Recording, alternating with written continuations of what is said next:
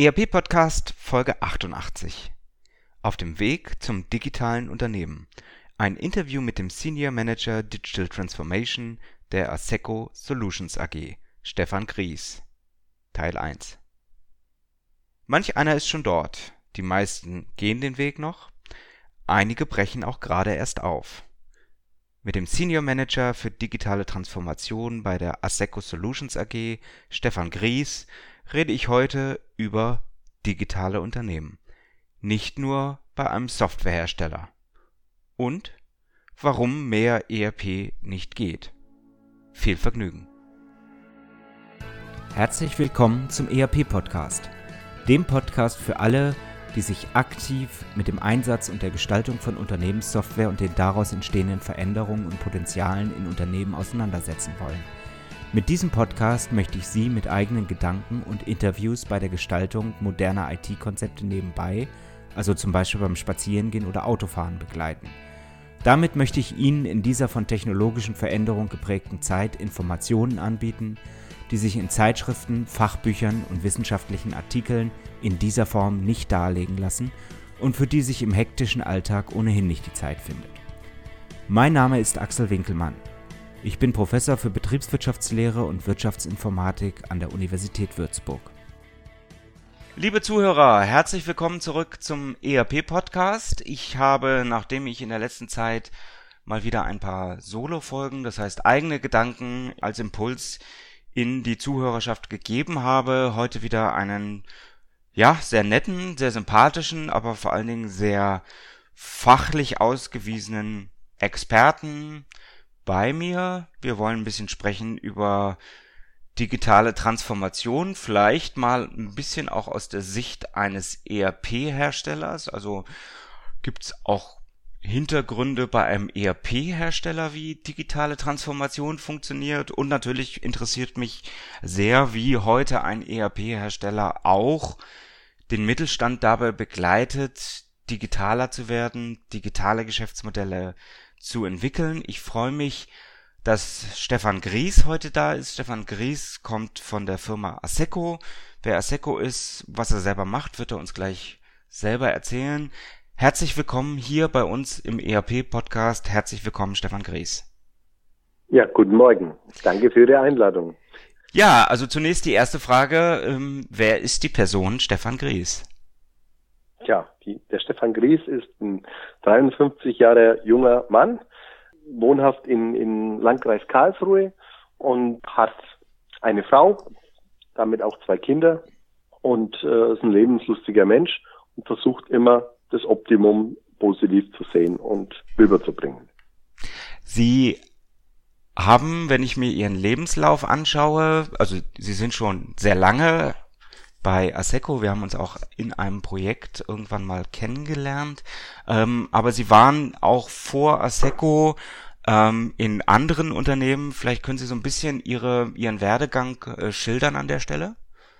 Ja, gern. Ich, ich bin in diese Elektronik, also von der Elektronikbranche in die Computerbranche 1988 eingetreten als Techniker für Unix-Systeme und das hat sich dann über Jahre hin so ein bisschen verändert von der vom Techniker zum zum Consultant zum äh, Preseller bis hin in den Vertrieb und äh, bin jetzt 13 Jahre bei der ASECO Solutions. Zuvor war ich bei Microsoft und Great Plains auch zehn Jahre. Also jetzt nicht das, was man als typischen Jobhopper sich so vorstellen kann, aber der, der, der Beruf war immer sehr abwechslungsreich und auch sehr schön. Mhm. Das finde ich jetzt sehr, sehr spannend, weil hier im europäischen Raum, wenn man an Microsoft, wenn man an Microsoft ERP denkt, dann ist man ja vor allen Dingen in der alten Darmstadt-Welt, das heißt äh, Navision, Exapta, also heute heißen sie ein bisschen anders, aber mhm. Das ist ja der Kern der ERP-Welt, die Microsoft hier vor allen Dingen in Europa, maßgeblich in Deutschland oder Dach äh, zur Verfügung stellt. Great Plains ist ja eigentlich die US-amerikanische äh, Welt ERP Microsoft, oder? Ja, so, genau so ist es.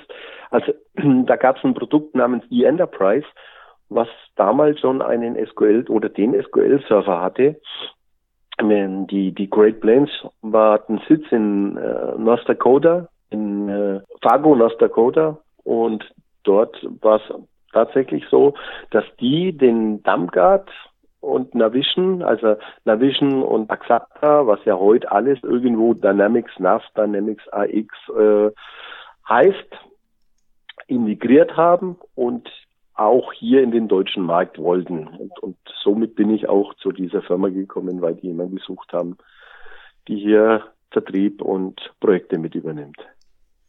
Ja, und von dort sind sie irgendwann gelandet bei der ASECO. Äh, das ist sicherlich auch ein Kern äh, des heutigen Themas.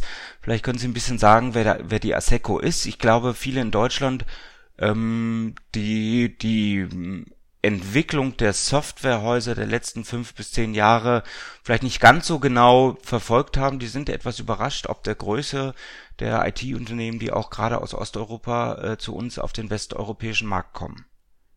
Mhm. Ja, die Asseco ist ein Konzern mit mittlerweile 24.000 Mitarbeitern, einem Jahresumsatz von 2,01 Milliarden Euro, ähm, in 54 Länder vertreten und äh, im Travel Ranking auf Platz Nummer 6 für die Firmen, für die es sich lohnt zu arbeiten. Die Asseco hat drei Branchen, ist ein reines Softwarehaus, drei Branchen, Software für Banken, Software für Versicherungen und die ERP-Lösung. Im Bereich ERP gibt es die Aseco Solutions mit Sitz in Karlsruhe-Durlach, im ehemaligen Pfaff-Nähmaschinenwerk. Und dort äh, sind in der Aseco Solutions sind äh, knapp 800 Leute beschäftigt. Und das ist auch der Eigentümer von dem Produkt AP Plus, über das wir vielleicht nachher noch oder über das wir ja nachher noch reden werden. Mhm. Ähm, AP Plus ist ein deutschsprachiges oder originär aus Deutschland stammendes ERP-System. Anlagen- und Maschinenbau. Sie haben auch einen sehr nennenswerten Anteil in, in dieser Produktbranche oder generell in, in diesen Geschäftsmodellen. Ähm, vielleicht können Sie ein bisschen was sagen, was ist die Historie von dem System? Mhm. Äh, denn das ist ja letztendlich die Welt, aus der Sie kommen. Ja, sehr gerne. Also das ist ur ursprünglich eine Ausgliederung aus der Uni Karlsruhe 1993 heraus als Beratungsgesellschaft für den Sondermaschinenanlagenbau. Und dann gab es da nicht sehr viel, was an, an, an Software in, in diesem Bereich zur Verfügung stand. Hauptsächlich für Serienfertigung gab es Produkte. dann hat man sich ähm, ein kleines Serverprodukt aufgebaut namens P2 das heißt, die, die Daten am, am Surfer und die Applikation am Arbeitsplatz. Und bereits im Jahre 2000, 2001 hatten die damaligen Vorstände sehr technologiegetrieben gesagt, wie cool wäre das, wenn wir die Technologie des Internets im Intranet verwenden würden. Das heißt, ich kann in meinem ERP-System surfen, wie ich das heute in Google oder im Amazon tue. Und das ist sehr mitarbeiterfreundlich. Also es ist leicht zu bedienen. Eine andere Mehrwert, den man dadurch hat, alle Felder sind Suchfelder, diese klassischen Matchcode-Felder fallen weg. Und der wesentlichste Mehrwert ist, da ich ja alles am Server habe, ich brauche nur noch einen Browser, um mit meinem ERP-System zu arbeiten. Mhm. Jetzt hat Ihr Marketing, und das wollte ich mir schon immer mal erklären lassen, den Slogan Mehr ERP geht nicht ausgegeben für Ihr ERP-System. Mögen Sie mal kurz erläutern, was das bedeutet? Ja, schöner, schöner Slogan, etwas provokativ, aber tatsächlich so ist es ja auch.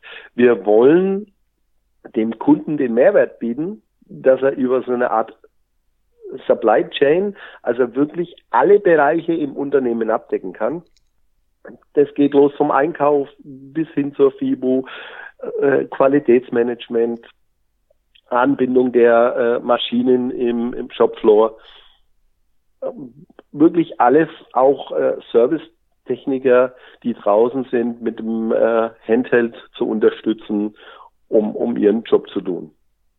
Mhm. Das heißt, ähm, Sie verstehen sich wirklich als ERP Full Service Haus, wenn ich das mal so übersetze ja, als ERP Full Service Haus und durch diese Technologie, durch diese moderne Technologie haben wir natürlich den Vorteil, dass man sehr leicht entweder über mobile Geräte oder über jegliche Art von Browser bedienen kann. Mhm. Jetzt habe ich ja gesagt, lass uns mal heute ein bisschen über digitale Transformation auf dem Weg zum digitalen Unternehmen sprechen. Sie sind selber äh, vom, von der Jobbeschreibung Senior Manager Digital Transformation. Mhm. Bevor ich Sie jetzt frage, was Ihre Kunden im ERP-Umfeld alles Digitales machen, interessiert mich natürlich vor allen Dingen die Insicht, also ein ERP-Hersteller, der selber Software entwickelt, wie geht man selber mit der Digitalisierung um? Ja, also auch an uns geht's natürlich nicht vorbei. Wenn man sich überlegt, dass, dass, äh, dass heute jedes Unternehmen, das irgendwo auch ein Maschinenbauer oder wir auch ein kleines, äh, ein kleines äh, Softwareunternehmen sein muss, dann gilt es auch für uns als Softwarehersteller. Was meine ich damit? Ähm, wir müssen unsere Prozesse auch so anpassen, dass sie noch flexibler auf den Kunden zugeschnitten werden, trotzdem eine Standardsoftware zur Verfügung stellen und eine kleine Einführungszeit im, im Bereich der ERP-Lösung zur Verfügung stellen. Ja. Macht sich das für die Kunden bemerkbar? Also äh, sieht man, wie sich auch die Prozesse in Ihrem Unternehmen mit fortschreitender Digitalisierung verändern, vielleicht auch standardisieren, ähm, sich anders darstellen als noch vor fünf oder vor zehn Jahren? Ja, auf alle Fälle. Sagen wir mal, der Grundarbeitsplatz im ERP-Bereich, der ist immer noch ziemlich gleich geblieben. Eine FIBO-Buchung ist immer noch eine FIBO-Buchung. Aber es geht schon an, wenn ich, wenn ich Eingangsrechnungen bekomme, dass diese automatisch über ein DMS digitalisiert und abgelegt werden. Revisionssicher natürlich. Es werden über OCR bestimmte Blöcke ausgelesen, die dann sofort verschlagwortet werden in die Datenbank. Am ganz anderen Ende, lassen Sie mich einfach mental springen auf die andere Seite, äh, stellen Sie sich ein Serviceunternehmen vor, ein Maschinenbauer, der für seine Kunden eine Möglichkeit bietet, ähm, die, die, die Maschinen zu warten. Und somit kann er seine Maschinen, die beim Kunden vor Ort sind, über eine App, die wir dem Kunden wieder zur Verfügung stellen, äh, nachvollziehen, läuft die Maschine, welchen Ausstoß hat sie, wie effektiv ist sie, wann gibt es eine Störung. Ähm, und es geht so weit, dass man auch dann eine Predictive Maintenance, also eine vorbeugende Wartung anstoßen können besser gesagt, der Maschinenbauer für seine Kunden, dass ein Techniker rausfährt, ähm, weil der schon vorher sieht, dass über dass die Maschine ein Problem haben wird, weil über Sensoren werden die ausgelesen. Somit weiß man, eine Vibration ist stärker. Es tropft irgendwo Wasser in eine Kaffeemaschine. Äh, irgendwas, was ausgelesen werden kann. Und somit hat der Kunde diesen riesen Mehrwert. Dadurch, vielleicht noch ein was, dadurch, ähm, wenn eine vorbeugende Wartung stattfindet, ähm, ist die Versicherung, die ja der abschließen muss, der Kunde, falls die Maschine ausfällt, wesentlich günstiger und er bekommt auch über die Banken einen besseren Kredit oder zu besseren Konditionen. Also das ist so eine Closed Loop, die sich da wieder bilden. Dann jetzt die ketzerische Frage. ASECO Deutschland nutzt intern auch AP Plus? Ja, das ist ist äh, absolut richtig, weil es gibt da tatsächlich viele Hersteller, die nutzen nicht die eigene Software, aber wir tun es mit allen Bereichen. Deswegen sage ich, das ist die ketzerische Frage, denn ich kenne es tatsächlich, dass ähm, äh, viele Softwarehersteller äh, selber nicht das eigene Produkt einsetzen, was ich immer sehr lustig finde. Äh, natürlich muss man das verstehen, denn äh, letztendlich jeder Softwarehersteller entwickelt für eine bestimmte Branche und das ist nicht unbedingt die Software- oder Dienstleistungsbranche. Insofern passt das mhm. eigene System auch nicht immer intern, aber es ist dann immer lustig zu sehen, äh, wie, wie äh, einzelne Hersteller dann rumdrucksen oder äh, eben auch eine Antwort geben, die man da gar nicht erwartet hat. So, jetzt mhm. sind Sie ja äh, ganz, ganz viel unterwegs, auch in dieser Mission. Äh, wir unterstützen den Mittelstand bei der digitalen Umwandlung. Ja. Wir haben Unternehmen, die sind wahnsinnig weit. Die haben schon 1995 das papierlose Büro eröffnet, um jetzt ein bisschen zu übertreiben. aber mhm. gerade im Mittelstand, das ist zumindest meine Wahrnehmung, gibt es immer noch sehr, sehr viele Unternehmen, die ähm, schnitzen ihre Produkte sozusagen auch mit dem Steinkeil der Steinzeit ähm, und kommen jetzt eigentlich in diese Fragestellung digitale Transformation erst so langsam rein, oder? Sehen Sie das auch so? Nee. Ja, absolut. Wo kommt denn das her? Früher waren es die Konzerne, die einmal zwei, drei Millionen dafür investieren konnten, um, um einfach eine neue Technologie aufzubauen.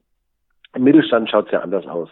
Der Mittelstand, äh, der muss schnell, flexibel, agil auf, auf die Kunden zugehen können. Und ähm, da ist es wirklich so, dass der Mittelstand die, die Möglichkeiten haben soll, und das wollen wir ihnen zur Verfügung stellen, dass er recht flexibel zu kleinen, zu einem kleinen Preis auf diese neue Technologie gehen kann und vor allen Dingen die Installation und die Einführung dieser Technologie, das wollen wir für den Mittelstand übernehmen, weil häufig ist es auch so, dass der Mittelstand nicht die äh, IT-Leute hat, die das dann alles wieder umsetzen können.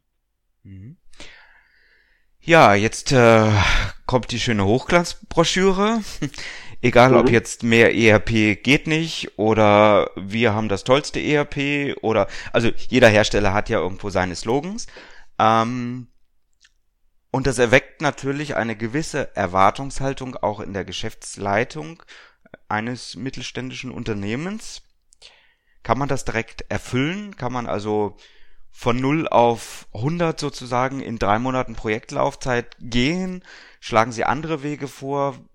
Was ist Ihre Erfahrung als ja, Unterstützer in dieser digitalen Transformation?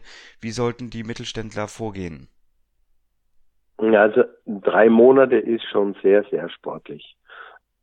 Sehr, sehr sportlich, denn es gibt eine Möglichkeit über einen sogenannten, wir nennen das Fast Track Implementation, äh, dass man über Standardprozesse vordefinierte Datenbanken des Systems sehr leicht einführen kann.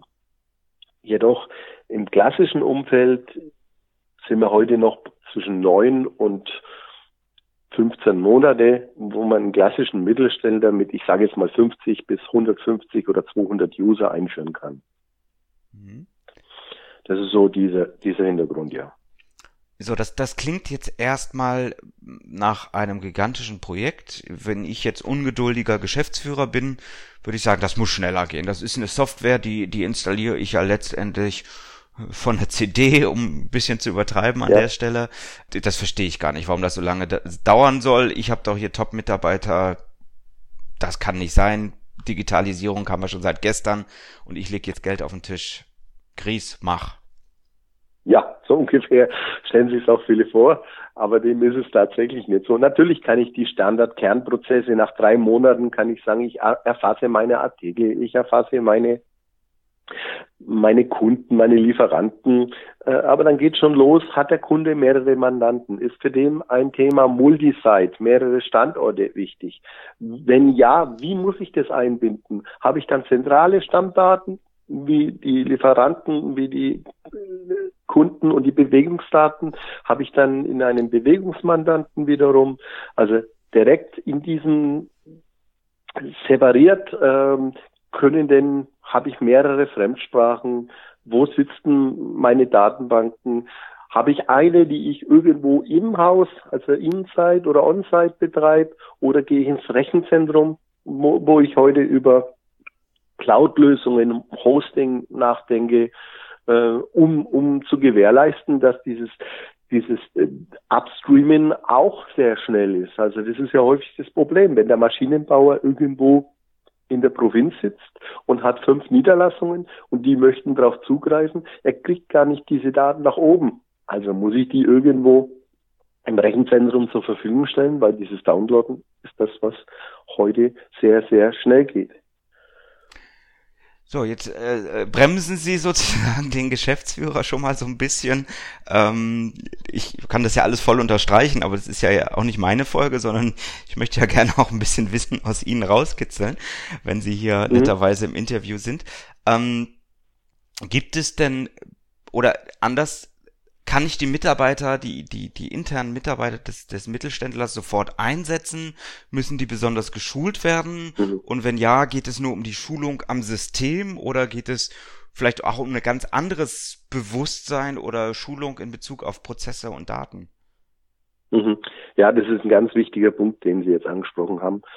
Die, die Kunden, den Kunden haben keinen Mehrwert davon, wenn sie einfach sagen, man nimmt das alte ERP, baut es ins Neue nach und man hat es nur bunt und mit einer neuen Technologie, sondern so ein ERP-Wechsel heißt auch immer ein bisschen eine Prozessoptimierung und da gibt es ja viele äh, Berater im, im Markt und häufig werden wir auch über Berater angesprochen, die bereits diese Optimierung machen. Wenn nicht, machen das wir über unsere eigenen Leute, zeigen den Kunden, wie kann ich eine Prozessoptimierung machen, wie kriege ich schlankere Durchlaufzeiten hin. Das ist ja auch ein, ein wesentlicher Punkt. Und äh, wie kann ich die Transparenz im Unternehmen, das heißt diese 360 Grad Umsicht auf meine Daten, wie kann ich die zur Verfügung stellen? Und genau das ist der Punkt, wo, wo, wo wenn das ein Kunde macht, also diese neuen Prozesse wieder einführt, dann muss ich einerseits meine Mitarbeiter auf die neuen Prozesse schulen. Das Klicken in der Software, das ist heute nicht mehr das, das äh, Schwierige. Und, und so eine webbasierende ERP-Lösung, die ist sehr einfach zu bedienen und da kommt man auch sehr schnell mal nach vorne. Wenn man sich verklickt hat, kann man über den Pfeil zurück jederzeit wieder auf die alte Maske zurückspringen. Wenn ich mir heute noch so eine AS400 Lösung anschaue, da muss ich halt wissen, wann muss ich F12 und wann muss ich wie, welche Tastenkombination drücken, damit ich überhaupt weiterkomme. Das ist da einfach schon viel einfacher auf so einer webbasierenden Lösung oder allgemein in Windows-basierenden Systemen. Mhm jetzt ist trotzdem die Erwartung irgendwo da, wir machen alles auf einmal, dann haben wir es hinter uns. Also, hm. wir würden ja sagen Big Bang. So, ist das was, ja. was Sie sehr häufig wahrnehmen, wovor Sie vielleicht auch warnen oder was Sie bestärken, je nachdem? Und inwieweit kann man Ihr System eigentlich schrittweise einführen? Ja, also Big Bang ist natürlich, wird heute immer noch sehr häufig gemacht. Hm, was man nimmer vorfinden, ist eine, ein Kunden, der eine, auf einer grünen Wiese anfängt, außer so sogenannte Startups, die noch gar nichts haben. Aber sehr häufig sind Prozesse da und somit bietet sich auch die Einführung in Teilschritten. Ich gehe mal mit der FIBU zuerst oder im kompletten Rechnungswesen online. Dann hole ich den Vertrieb, CRM, Crosser M, was auch immer, dazu und am Schluss gehe ich in die Produktion oder ganz am Schluss nehme ich äh, den Service, Service Management im Betrieb oder die Maschinendatenerfassung, um äh, in Richtung äh, Internet of Things, äh, IoT, Industrie 4.0 zu gehen. Also all diese Punkte kann man natürlich Stück für Stück einführen. Manche haben aber gar keine andere Chance, dass sie sagen, altes System muss abgeschaltet werden, weil es von mir aus eine AS 400 ist, die dann irgendwann abgeschaltet wird. Und da muss ich in das neue System, System gehen. Da muss ich ein Big Bang machen. Oder ich habe Informationen, also meine alten Daten, die möchte ich vielleicht noch mitnehmen. Es macht nicht immer Sinn, alles zu übernehmen. Natürlich Stammdaten übernimmt man, Stücklisten, äh, Arbeitspläne oder Kunden, Lieferanten, Mitarbeiter, Artikel allgemein. Ähm, was passiert denn, wenn ich jetzt aber nicht diese Stammdaten rüberziehe? Was mache ich mit Bewegungsdaten? Sehr häufig nehmen wir, schieben die in einen sogenannten OLAP Cube über äh, Business Intelligence und können diese dann den Kunden so zur Verfügung stellen, dass sein Altsystem abgeschaltet werden kann und er sofort auf das neue System äh, zugreifen kann und seine alten Daten über so ein BI auswerten kann. Trotzdem hat er diese Informationen, weil die braucht er ja, was hat er denn vor fünf oder zehn Jahren welchen Kunden wie verkauft. Mhm.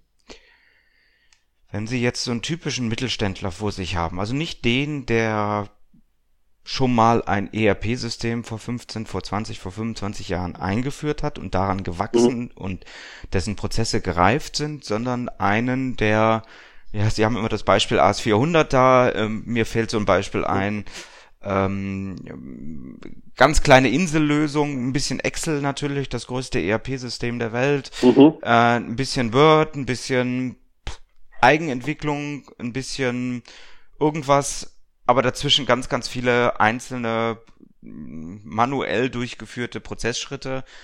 Was würden Sie dem jetzt empfehlen? Ja, Stück für Stück einführen. Äh, auch hier die, die Informationen. Also wenn ich keinen, wenn ich Sie jetzt richtig verstanden habe, es geht um Kunden, die nicht eine große Lösung haben, sondern die heute verteilte Welten vom Excel über Word mit irgendwelchen kleinen Datenbanken haben. Wie kriegt man das zusammen? Ist es so? Ich, ja, also ich, ich habe konkret Beispiele vorm Auge und das ist eigentlich branchenunabhängig, wo, wo es Unternehmen gibt, die auch von der, von der Erfahrungswelt her äh, einfach noch auf einem sehr niedrigen Niveau äh, in der Digitalisierung mhm. stehen. Und, und ich versuche so ein bisschen rauszukitzeln, ist es dann sinnvoll, wirklich alles auf einmal einzuführen? Überfordere ich? Oder äh, gehen Sie bei solchen äh, potenziellen Kunden eher hin und sagen, lass uns mal ganz einfach anfangen, Schritt für Schritt anfangen, lass uns mal lernen und der Rest kommt schon mit jedem weiteren Schritt, den wir einziehen in der digitalen Welt? Mhm. Also es gibt kein Generalrezept für, für solche Kunden. Allerdings, es kommt halt darauf an, wie, wie benutzen die, die, die Mitarbeiter heute das ERP-System. Ganz, ganz wichtig ist auch, wie ist denn die Stimmung, die, die in den Unternehmen herrscht. Werden die vom, vom Geschäftsführer äh, eher als Coach, also Coach der Geschäftsführer seine Mitarbeiter und sieht die Mitarbeiter als wertvolles Gut oder ist es noch so eine alte Hierarchie, wo ich einen Tyrannen von oben habe, der bestimmt? Und da ist es natürlich noch etwas schwieriger. Wenn ich aber so ein modern geführtes Unternehmen sehe, da fällt es uns auch leichter, wenn die, die, der Mensch an sich, Projektleiter von uns, Projektleiter vom Kunden, harmonisch zusammenarbeitet. Dann tut man sich leicht, dann kann man Stück für Stück, so wie Sie es jetzt gerade äh, beschrieben haben, Herr Professor Winkelmann, kann man das sehr leicht hineinnehmen. Und dann wird es auch sehr schnell.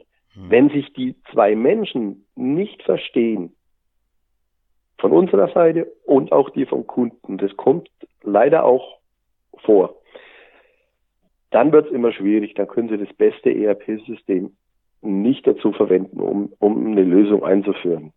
Also ist Menschheit auch geht, da. absolut. Also ganz, ganz wichtig. Und jetzt muss man sich zwei Dinge vorstellen.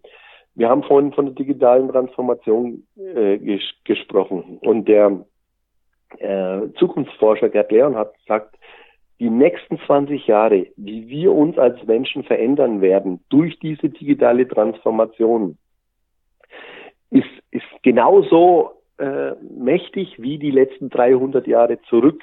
Also es ist schon ein Wahnsinnssprung, was der sagt. Jetzt, jetzt hatten die meisten von uns ja vor 300 Jahren noch gar nicht gelebt. Also die wissen gar nicht mehr, wie es war. Also ich selber weiß es ja auch nicht. Aber was will er denn damit sagen? Er will damit sagen, dass dieser Sprung riesengroß ist und dass wir uns ganz schön verändern werden. Und äh, weil ich jetzt gerade dabei bin, auch ein, ein Charles Darwin sagt, nicht die stärksten oder die intelligentesten der Spezie werden überleben, sondern die, die sich am besten an und am schnellsten anpassen können. Was will ich auch da wieder damit sagen? Wenn ich einen Kunden habe, der seine Mitarbeiter so führt und wir mit dem ERP-System Prozess für Prozess nach vorne gehen können, dann finden die immer, ich muss anders arbeiten mit so einem modernen System. Die finden aber sehr schnell die Möglichkeiten. Und dann haben sie auch einen riesen Mehrwert. Wenn sie das nicht haben, äh, dann ist es ganz schwierig. Und man muss sich von diesen alten Zöpfen trennen. Also die alte Welt, wie ich früher gearbeitet habe, und die neue Welt, es sind einfach andere Prozesse. Und ein anderes Beispiel, wenn Sie mit einer Schreibmaschine einen Brief schreiben, dann muss ich im Vorfeld überlegen, mache ich groß, mache ich fett, wie, wie mache ich? Ich muss alles von vornherein wissen. Schreibe ich heute in Word einen würde den genauso schreiben, wie ich ihn früher mit der Schreibmaschine gemacht.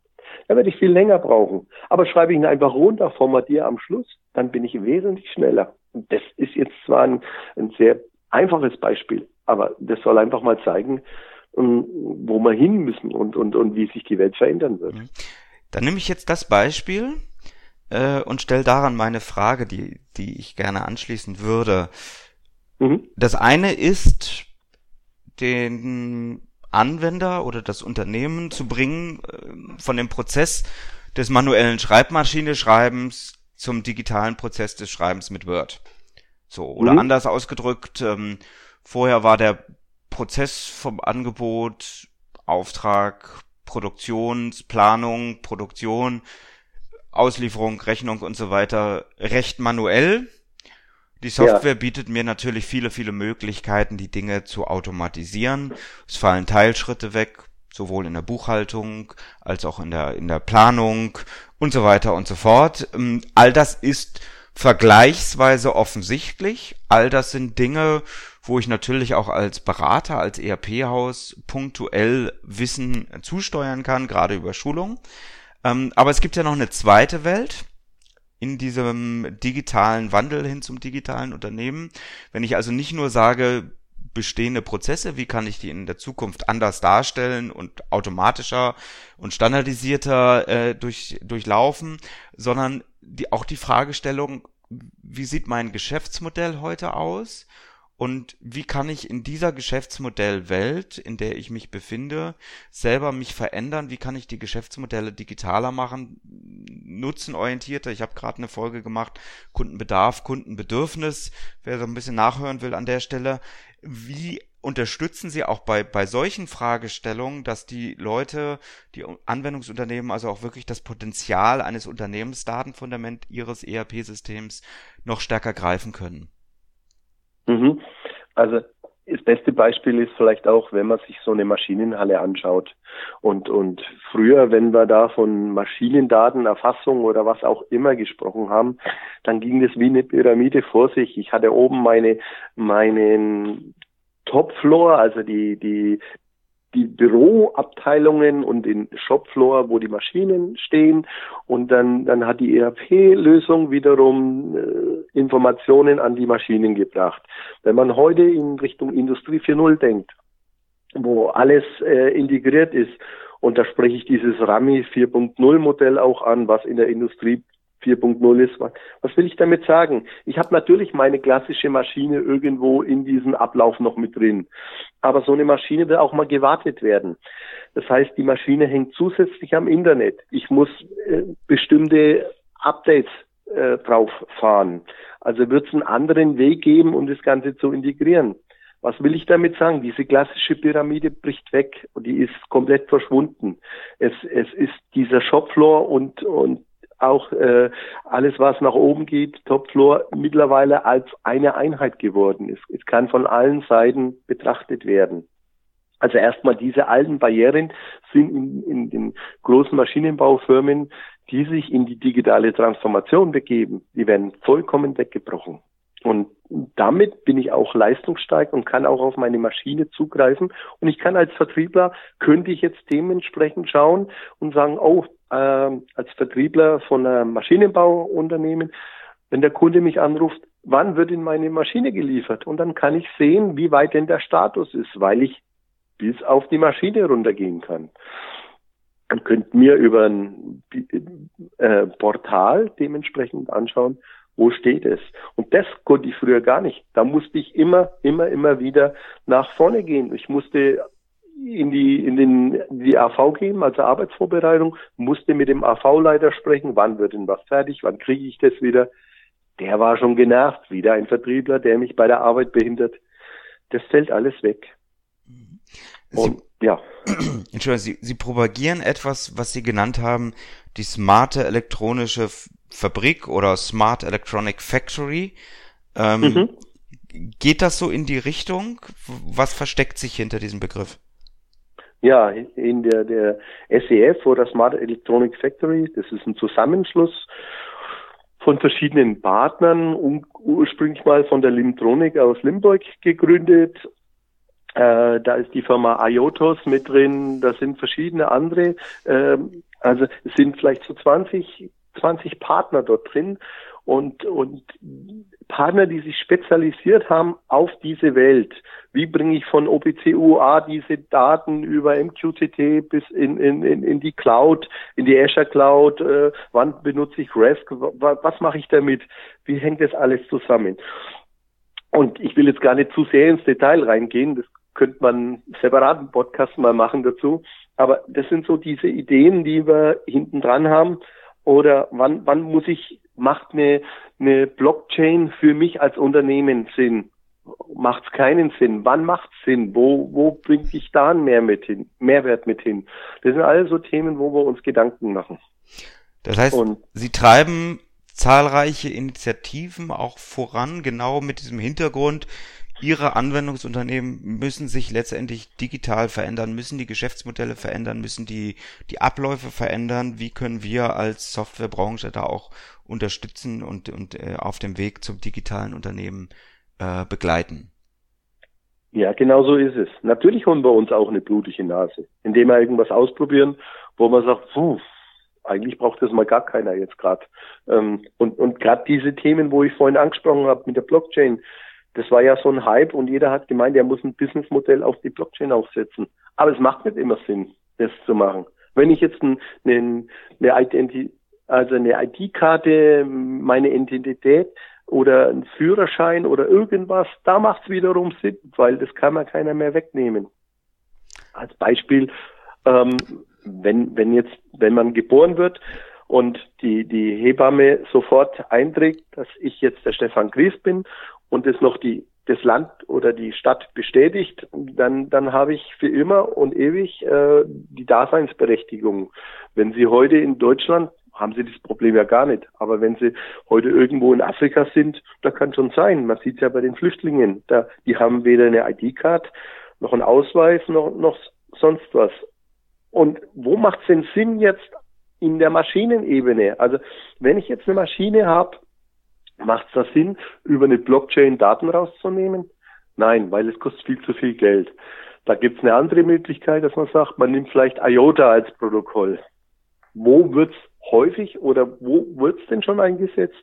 Ich habe letztens eine Fernsehsendung auch von, von äh, VW gesehen, die ihren Dachostand ihres Autos, äh, der modernen Autos, einmal am Tag in die äh, Blockchain oder in die IOTA-Chain äh, schieben. Das heißt, immer wenn einer da ist, möchte den Dacho zurückschrauben, ich kann nicht mehr manipulieren. Das ist äh, und das ist so ein riesen Mehrwert, den wir eigentlich damit haben. Den sehe ich aber heute bei dem klassischen ERP-Thema auf Shopfloor-Ebene noch nicht. Da würde ich nochmal reingehen, das ganze Thema. Äh, ich habe noch ganz, ganz viele Fragen auch zur künstlichen Intelligenz, auch zur Blockchain, zum Thema mhm. Smart.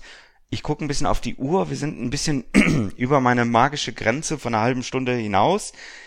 Wenn Sie erlauben, würde ich Sie gerne nächste Woche nochmal hier in den Podcast einladen, um äh, das, was wir gerade angerissen haben, noch ein bisschen zu vertiefen. Und ich würde mich sehr, sehr freuen, wenn wir an der Stelle anknüpfen können nächsten Mittwoch wenn eine weitere Folge hier im Internet erscheint. Herr Gries, ich darf mich erstmal ganz, ganz herzlich bei Ihnen bedanken für die heutige Folge.